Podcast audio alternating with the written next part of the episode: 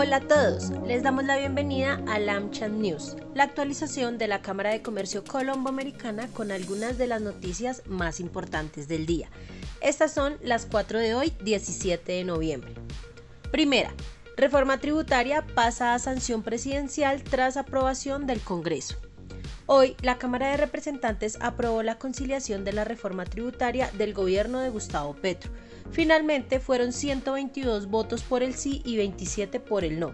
El Senado, por su parte, dio el aval al texto el miércoles 16 de noviembre con 61 votos por el sí y 20 por el no.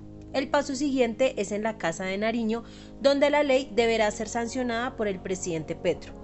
El texto contiene propuestas que fueron polémicas, como la sobretasa al sector hidrocarburos y la no deducibilidad de regalías, así como los impuestos a alimentos ultraprocesados y bebidas azucaradas que entrarían en vigor en noviembre de 2023 cuando se espera que la inflación de la economía colombiana se haya reducido.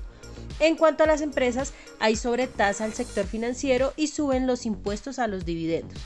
Para la Cámara de Comercio Colombo-Americana, la aprobación de la reforma tributaria, a pesar de los esfuerzos para visibilizar con argumentos ante el gobierno y el Congreso, afectará negativamente la competitividad de las empresas y se debilitará su capacidad para atraer inversión y crear empleo formal como mecanismo para la superación de la pobreza.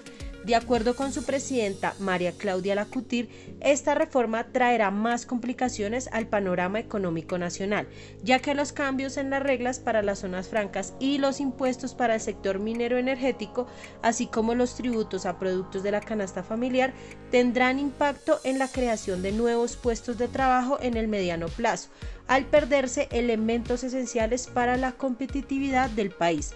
Además, se produce en un escenario adverso con tensiones comerciales y de conflictos bélicos, con inflación generalizada, inestabilidad económica, altas tasas de interés, aumento en los precios de los insumos y temores de recesión internacional, según la presidenta de AmCham Colombia.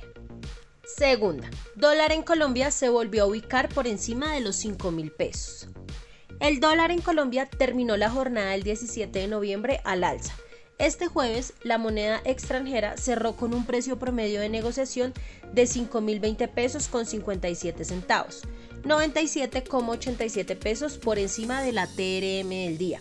De acuerdo con la Bolsa de Valores, la divisa estadounidense reportó un precio de apertura de 5.000, un precio máximo de 5.051 y un mínimo de 4.987 pesos con 10 centavos.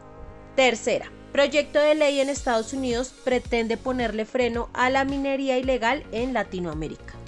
Dos senadores presentaron este miércoles en el Congreso de Estados Unidos un proyecto de ley para reforzar la lucha contra la minería ilegal en el continente, con un énfasis especial en Venezuela el demócrata Bob Menéndez y el republicano Marco Rubio introdujeron este miércoles esa normativa que pide al Departamento de Estado desarrollar una estrategia para combatir el fenómeno que incluya la cooperación con gobiernos latinoamericanos y más sanciones para los individuos relacionados con el comercio de oro venezolano, entre otros objetivos.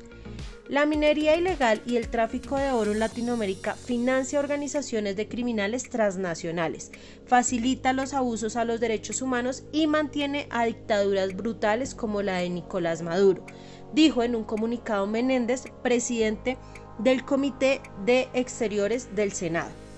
El proyecto de ley que contempla 10 millones de dólares en fondos para llevar a cabo la estrategia, encarga al Departamento de Estado crear un plan de varios años en conjunto con el Departamento de Tesoro para imponer sanciones al gobierno venezolano y las personas o empresas relacionadas con la minería ilegal y la extracción y el comercio de oro y promover que otros países en el continente hagan lo mismo.